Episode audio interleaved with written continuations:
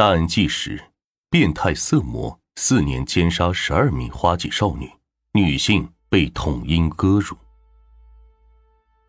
一九九六年二月一日晚上八时许，吉林省通化市柳河县郊区的一家制药厂，一名年轻女子从车间出来，向厕所的方向走去。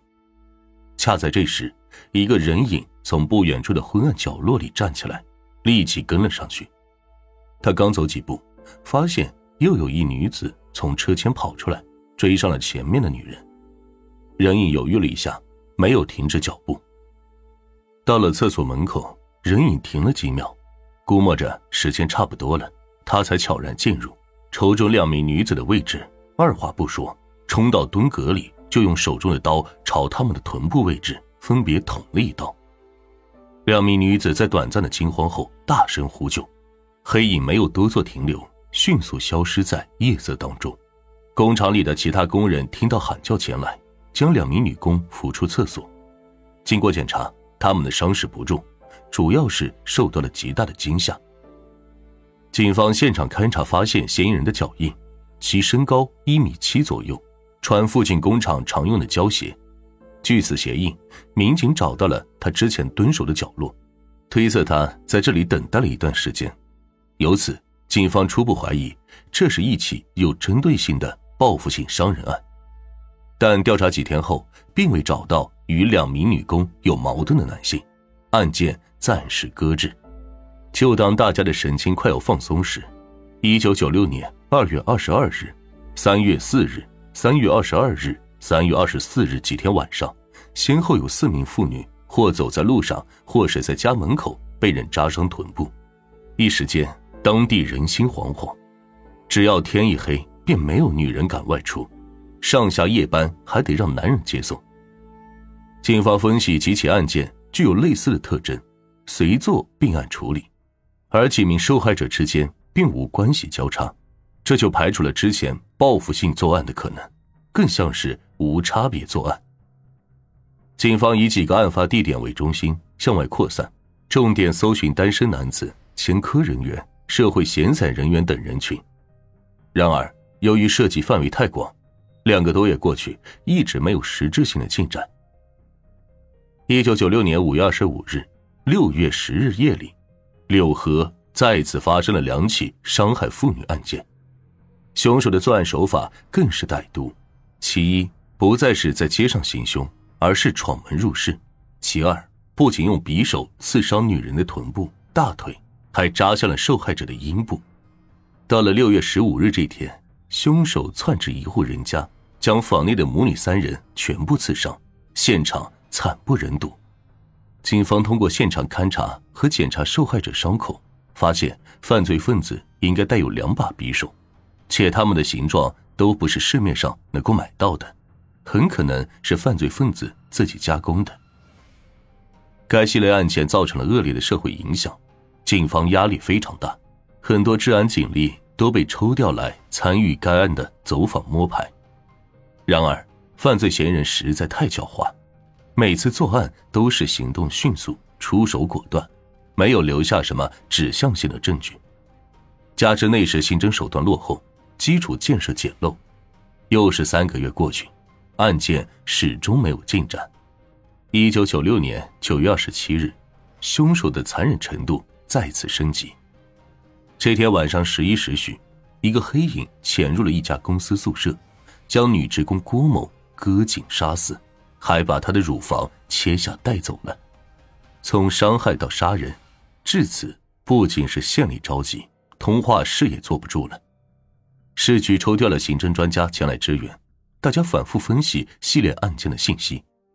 有人提出，在以往类似的案件中，凶手必然对受害者进行性侵犯，但这一系列案件中没有，只是对女性的性器官进行破坏。可以推测，凶手的性功能可能有缺失，甚至曾因此遭受过女性的侮辱或者嘲笑，才会做出如此变态的泄愤行为。但在那个年代，这都是很私密的事，就连隔壁邻居也不一定知道相关信息。专案组思虑再三，决定一方面靠蹲守，另一方面对有作案时间的可疑男性进行挨个排查。这一排查又是一年零六个月，期间案犯似乎偃旗息鼓了。而在前期指向性证据搜集不理想的前提下，嫌疑人一旦静默下来，反而不利于案件的侦办，所以警方还是没能捉到嫌疑人的小辫子。一九九八年四月二日，血案再次发生。当晚二十二时许，一个黑影携刀窜至柳河县大新村村民陈红的家外。进入屋子前，他先将屋外的电线割断了。没想到的是，陈红夫妇尚未入睡，见停电后马上起床查看。黑影见状，马上就离开了。陈红夫妇警觉性很高，马上叫来村里的治安员。大家看了一阵。听起没有损失，就没有过多的重视，让他们第二天去派出所再报个案，看警察咋说。众人没想到的是，黑影从陈红家出来后，扭头直奔他妹妹陈英家，从后窗跳入室内，分别向正在熟睡的陈英及其丈夫赵子祥颈部割了一刀，赵子祥当场死亡，陈英忍住剧痛跑出门外呼救。黑影追上去，将其杀死在一村民家的大门外。呼救声引来了陈英家附近的人，他们见死人了，马上报警。警察过来了解情况时，知悉歹徒先去了陈红家，而刚好两家人是亲姐妹，遂怀疑是凶手是本村人，当即对村民开展摸排。另一边，凶手杀死陈英夫妇后，一路潜逃至向阳镇。于二十四时许，在街上与打完牌独自回家的妇女汪晨相遇。此时，刚杀了两个人的凶手已经红了眼，同时为了灭口，冲上去就捅了汪晨两刀。汪晨体型较壮，奋力反抗并大声呼救，黑影不敢纠缠，迅速逃走。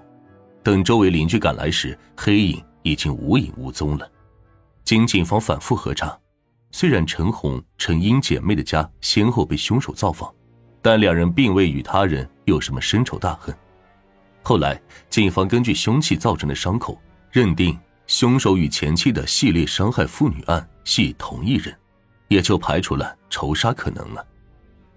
本案中，陈红、陈英都长得比较漂亮，有本地人传谣，两人曾在外出打工期间做过小姐。而之前的几名受害者也都长相漂亮，这是巧合还是凶手故意为之呢？就在通化柳河警方夜以继日进行侦破的时候，凶手已经潜逃到了周边的县市，继续疯狂作案。一九九八年五月三十日晚二十四时许，嫌疑人持刀窜至位于柳河县南边的辽宁省新宾县，潜入村民张贵波家。朝正在熟睡的张贵波未婚妻颈部猛割一刀，致其身亡。六月十日凌晨一时许，凶手又窜至新宾县居民赵雪家，朝其颈部割下一刀。赵雪疼痛呼叫，黑影立刻转身逃走。赵雪在送往医院途中死亡。六月二十一日晚上二十一时许，凶手又窜至新宾县居民康丽家，准备下手时，康丽醒来。本来要割颈的刀划到了康丽脸上，康丽奋力呼救，凶手越窗逃走。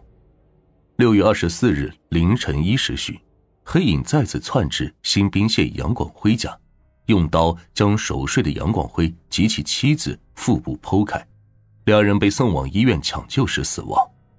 逃离新宾县后，嫌疑人又潜入了梅河口市，在那里犯下了几起类似的案件。这一回，经过现场勘查，警方发现了一个新特点：